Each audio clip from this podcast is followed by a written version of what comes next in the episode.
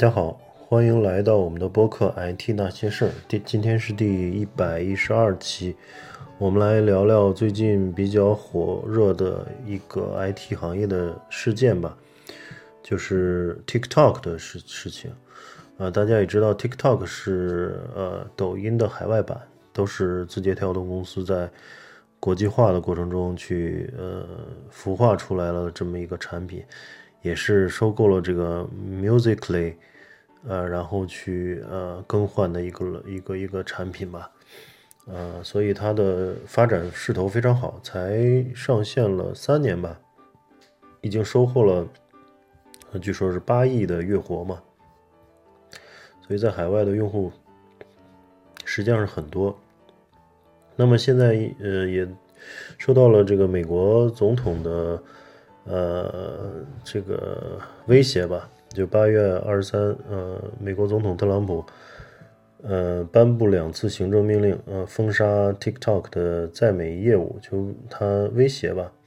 然后希望去由美国的公司来收购字节跳动的这个在 TikTok 在美国的业务，嗯，就是他对这种中国的互联网公司就。采取一种封闭或者说不信任的一种态度嘛，就跟封杀华为有有点异曲同工吧。呃，字节跳动呢一开始表示啊，就是说近一年来我们怀着真诚的态度，寻求跟美国政府沟通，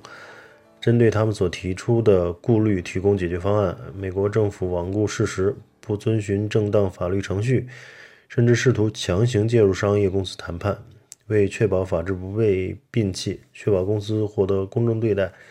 我们通过诉讼维护权益。就最后，呃，最近啊的最近的这个境况，就是说他已经要跟美国，呃，特别是特朗普去打这个官司了。但是一开始其实他是很快是采取一种妥协了，就是比如说，嗯，特朗普一威胁说这个业务在美国你必须得卖给美国公司来做，那马上就。去跟一些美国的公司谈判嘛，当时说有有好几家想收购的，包括传出微软啊，然后后来又说微软和沃尔玛一起啊，或者说后来还有 Oracle 甲骨文啊，都有意收购这个 TikTok 的在美国的业务，因为在美国据说有一一亿多用户吧，就在全球有就是除中国以外还有八亿多月活的用户，所以这是一个非常好的一个资产吧。啊，是席卷席席卷全球的一款这个呃，玩到一玩起来就不能停的一个一个呃一个一个 A P P，呃，很多巨头都表示了表示出了兴趣，也也是他们在互联网布局的一个很好的一个一个棋子儿吧。嗯，但是呢，就是就是这个这是背景啊，就是。一开始呢，这这这个头条，这个字节跳动的这个 CEO 张一鸣就是很快妥协呢，大家网上就对他特别嗯评价不高吧，就是甚至有的人评价他贵的太快，觉得他这个美国总统一威胁他，他他就立马要卖，这个太太没有骨气了，是吧？现在又要起诉了，就是又又有骨气了啊，所以我觉得可能，嗯，大家最好不要去，因为不了解里面的一些事情，就是这个东西涉及到，呃，国家高层的考虑啊，包括这个公司董事会啊，都公司的大股东的一些一些综合考虑吧，所以很多背景信息我们是不了解的，那么。简单的把一个商业公司绑架在这个民族和爱国的这种战车上呢，我认为其实并不可取的。那一个商业公司，它首先要有自己的股东利益嘛，它也有自己的员工利益啊、客户利益，啊包括它作为中国的这种互联网巨头公司，它肯定也有国家的利益在里面。所以，嗯，这个各个公司虽然排排名不同吧，比如马云说了，客户第一，员工第二，股东第三，对吧？当然，他这个是很聪明的说法。因为你把客户照顾好了，才有公司价值嘛。也然后有能力照顾好员工，客户和员工都好了，那股东没理由得不到好的回报。那张一鸣是这个字节跳动管理层呢，他有什么样的这个信息来支撑他的这个决策，我们实际上不知道的。那那我我我们我们觉得这个他的判断呢，一定是基于股东利益出发，一这一点毋庸置疑啊，没有一个嗯这种商业公司的股东愿意去赔几百亿去去去硬刚一个一个主权国家，对吧？这没什么意义。呃，就是如果他把一个呃，就是爱国情怀之类的排在第一位，那其实大家会想仔细再想一想，这个是一个负责任或者说成熟的国际化公司吗？这显然是不理智的嘛。就这件事到底和爱国有没有关系，有多大关系，其实是值得商榷的啊。我们就不要强行的去去绑架这些呃商业公司。呃，就像任正非，呃，之之前在一次采访里说过，他就是喜欢华为就用华为，喜欢苹果就用苹果，不要把个人选择上升到爱国高度。苹果有很多我们值得学习的地方，就显然这任正非这个比大多数人都有更理智的考虑啊。就人们选择华为手机，实际上是因为华为手机近近几年品质的快速提高，绝对并并非是它是国货。如果它特别难用的话，其实高喊爱国口号的人也不会去真正用的，对吧？然后 TikTok 呢，就是海外版的这个抖抖音啊，发展势头非常猛，它已经在一百五十多个国家布局落地了啊，月活跃用户超过八亿。嗯，毫无疑问，TikTok 是字节跳动走向国际化的拳头产品，而且是中国互联网公司在国外这个非常成熟的，呃，非常这个这个成。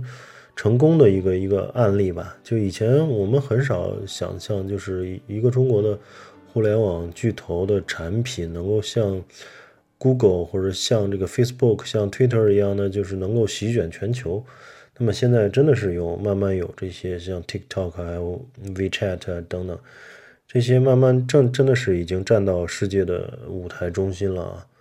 那么。特朗普的这个禁令表态一出呢，嗯，就是美国好多的这个巨头都都想都想买嘛，然后这个，呃，现在就是还没有水落石出，就是一方面特朗普他就是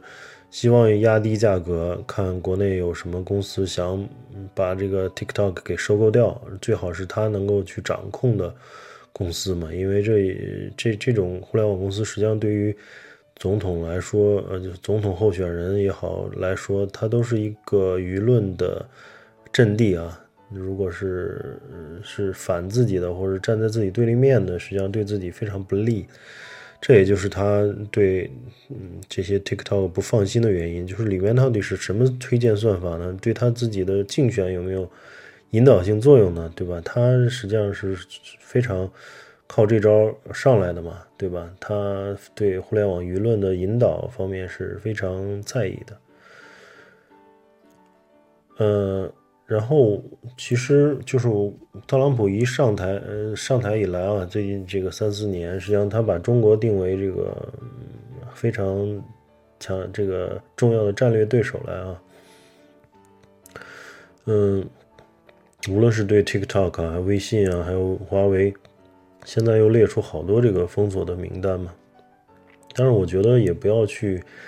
呃，二元对立的这种来看中美关系，就是是适当的用运用一些灰度思维，可能更容易的客观理性的，就理中客的来看待看待现在这个正在发生的这些事情吧。嗯，事情往往不是零和一，嗯，其实零和一之间有很庞大的这灰色地带嘛。问题的是非对错，通常也不是非黑即白，嗯，所以我们可以看看，就是中国、美国啊，从历史来看啊，就是二战时期呢，由于是都是同盟国，美国和中国呢又是盟盟友，啊，军饷武器美国都给，呃，给中国，嗯，安排，然后陈纳德的飞虎队也都给中国留下了中国人留下了非常好的印象，那时候美国。呃，帮中国来去嗯抗日嘛，对吧？然后抗战胜利呢，国国共打内战，然后美国是扶持蒋介石的，但是蒋后来又没扶起来，退守台湾了。呃，所以美国在国民党身上投的赌注呢，那就就打了水漂。嗯，但是现在因为台湾的战略战略地位非常重要啊，美国在亚太地区维护第一岛链的这个要冲之一。那后来就是大家都知道，朝鲜战争又打了个平手，嗯，老美再也不敢轻视中国。那么中国毕竟人口众多，地域辽阔，发展潜力和这个潜在的国际地位不言自明。嗯，老蒋小蒋喊了多年的反攻大陆，最后撒都撒手而去。然后一直到这个尼克松访华，中美关系解冻，然后嗯，小平带着国家抛弃了这个阶级斗争的纲领，嗯，不搞政治运动了，然后打开国门，改革开放，以经济建设为纲，所以有了今天的这个局面啊。然后美苏争霸的这个冷战时期呢，美国希望中国融入国际社会，特别是不希望不不希望中国往苏联的。那边倒嘛，所以希望把中国拉入这个市场经济啊，拉入这个西方这套价值体系来。那然后呢，中国就也是这个顺势而为吧，就是呃，从那个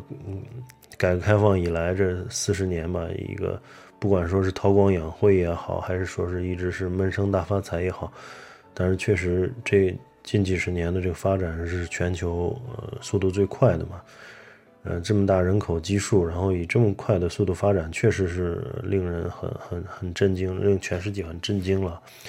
所以随着这种速度速度越越来呃发展非常越来越快，然后美国也感到了这个影响嘛，特别是原来中国可能就是一个世界工厂，就是帮欧美来加工最便宜的袜子啊，最便宜的打火机啊，但是慢慢现在也开始。进军高附加值的这种高科技行业了啊，然后包括军军事的经济实力的与日俱增，然后进又又还有一些那个中国的这个基建狂魔啊，这个在全世界都展现着中国速度。后来尤其是最近几年说的这个亚投行啊，包括“一带一路”啊，呃，制造二零二五等等，这些都是在重新打破世界格局，然后中国来推出的一些。呃，全球的战略和框架，对，所以这些呢都会对西方呃社会，或者对它，尤其是对美国是产生了一定的这个影影响啊，都有一种分庭抗礼的感觉啊。所以他嗯，为了，特别是特朗普是个商人嘛，他为了维护美国的这个既得利益啊，所以他也开始这个。采用了这个很多，就是不是以前看来不是那么呃光彩的手段吧？就说以前可能美国作为灯塔国嘛，他可能就是，呃，做什么事情还是要要要这个嗯特别优雅嘛，对吧？讲究，嗯，他天天来，天天都以这高举这些大旗来去，呃，道德啊，然后人权，高举这些大旗来去跟全世界来推嘛。但是现在。呃，一旦有触碰到他的核心利益了，他也不不不提这些东西了。所以就是大家可以看到这个现实的情况啊，就是这是一个一个方面吧，就是就是中国发展对美国带来的一些影这个这个心理上的影响或者变化。然后当然另外一个版本呢，其实我们也可以反过来思考啊，就是中国在加入 WTO 之后。有没有很好的这个履行条约啊？包括放开各个行业的管制啊，在引进外资和外资企业进驻方面一视同仁啊。然后包括现在，特朗普对 TikTok 或者 WeChat 的封禁啊，当然很难说得过去。嗯，我们已经尽可能的尊重他的法律，去用美国的全套美国团队来管理国外的业务。然后数据中心呢也放在美国，包括新加坡。那么，呃，他还是不同意。那我们其实回过头来扪心自问，就是美国的互联网巨头在中国发展的怎么样？就实际上就是近二十年啊，没有几家，甚至就就就如果用互联网巨头来说，呃，应该说是没有一家呃这个成功的落地中国嘛。这里面到底有没有一些？非市场化的因素，或者是违背市场公平原则的因素呢？对吧？还有一个观察就是，上世纪的这个日韩崛起啊，产生产生了一大堆的这个国际品牌，包括索尼啊、夏普、东芝、三星、LG，对吧？在美国都是大行其道，甚至像丰田车的在这个美国销量常年这个在前三甲，呃，对底特律形成了很大压力。但大家也知道，现在这个美国中部啊这些城市都成了铁锈地带了嘛，工人都下岗了，然后这个制造业都已经迁到国外了，然后。呃，其实美国的这个现在的这种一些城市的这个破败的样子，都是国际化带来的嘛。那么就是这些国际化，呃，这个兴起的这些日韩的公司啊，嗯，在美国的这种发展也有的也很不错。那那他们为何没有受到这个杰杰斯底里的这个打压呢？包括其他欧洲品牌，比如奔驰、宝马啊、施耐德啊、西门子啊，还爱爱立信啊、诺基亚，其实好像也都相安无事啊。为什么轮到中国企业，就华为、中兴啊、头条、腾讯啊，这这些一旦做大到一定规模，就有所谓的国家安全威胁呢？当然，有人说了，这个欧美日韩是相对一体化的这个西方资本主义价值体系啊，然后他们的军事上呢又是盟友，又是北约组织之类的啊，经济贸易和国家制度、意识形态呃是百分之百的这个相关嘛？嗯，好像也不完全是，就好像美国和沙特呢也是盟友呢，沙特还是世袭制的王国，大家也知道。当然，沙特肯定用沙特举例也也不能来去映射中国，因为中国它毕竟体量是没有任何一个国家可以比拟的嘛。也就是说，中国的发展或者是这个不断的发展，真正能够给美国带来威胁。而比如说像迪拜，比如说迪拜吧，啊，阿联酋，它发展再好，它就是那么一个小的沙漠的国家。呃，波斯湾这个海边的一个一个一个一个国家，那它就算经济再再富再发达，其实对美国是没有任何威胁的，对吧？所以我们也可以看看，就是呃，从这个角度来看，就是刚才提到那个如雷贯耳的一些跨国公司啊，就几十年上百年的历史的，那它产品品质当然令人敬仰了。然后全全国各地呢，也全球各地啊，也都有员工分公司。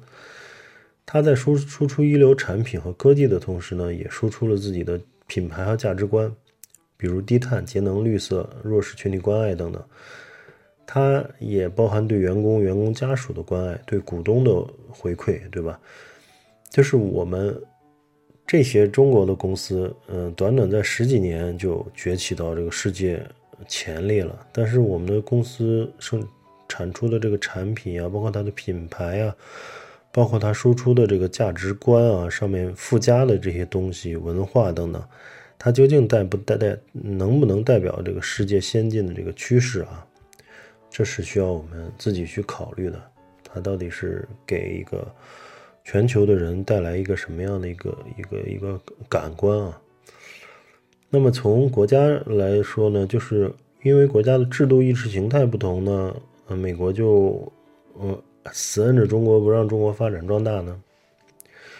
也有可能，就是更可能的，即使是西西方体系的一个某一个国家对老大有威胁，其实也要打下去。当年的日本也是这样，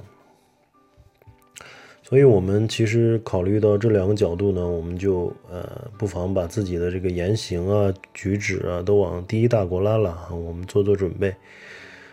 我们是否已经做得足够好啊？全球人才都来申请中国绿卡了，全球富人都开始换人民币了，对吧？全球人民都想来旅游了，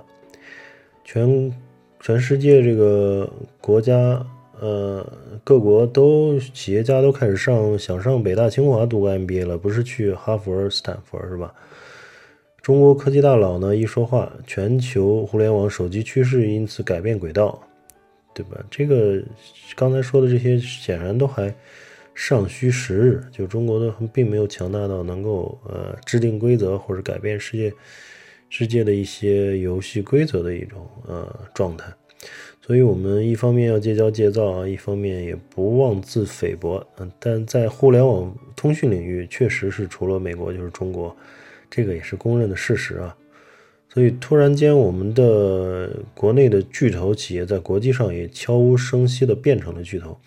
这里面还有一些像大疆呀，一些小一点的垂直领域的公司，就是我们其实也也开始对世界产生影响了，呃，开始定义，呃，逐渐定义行业标准了，开始越来有越来越多的全球的消费者了，那就是我们的企业该以什么样的面目站在世界舞台上？啊，我们的国家该以什么样的态度站在企业的后面去支持它？呃，然后能够能否得到广泛的尊敬和敬佩，能否引领这个科技的潮流，给世界带来生活方式的变进化呢？是我我觉得现在应该是值得深入思考的时候了。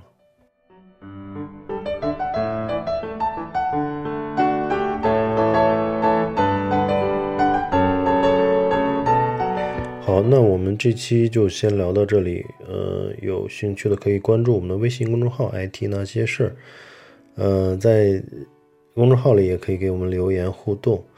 好的，那我们感谢大家的收听。呃，我们下期再见。